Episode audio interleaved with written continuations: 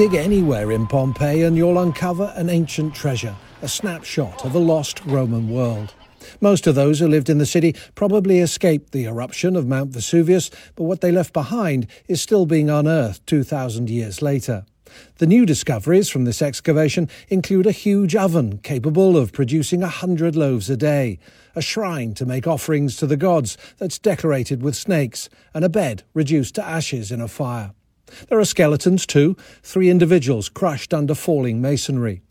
The archaeologists plan to erect a walkway so tourists can see what's going on. It'll prove popular.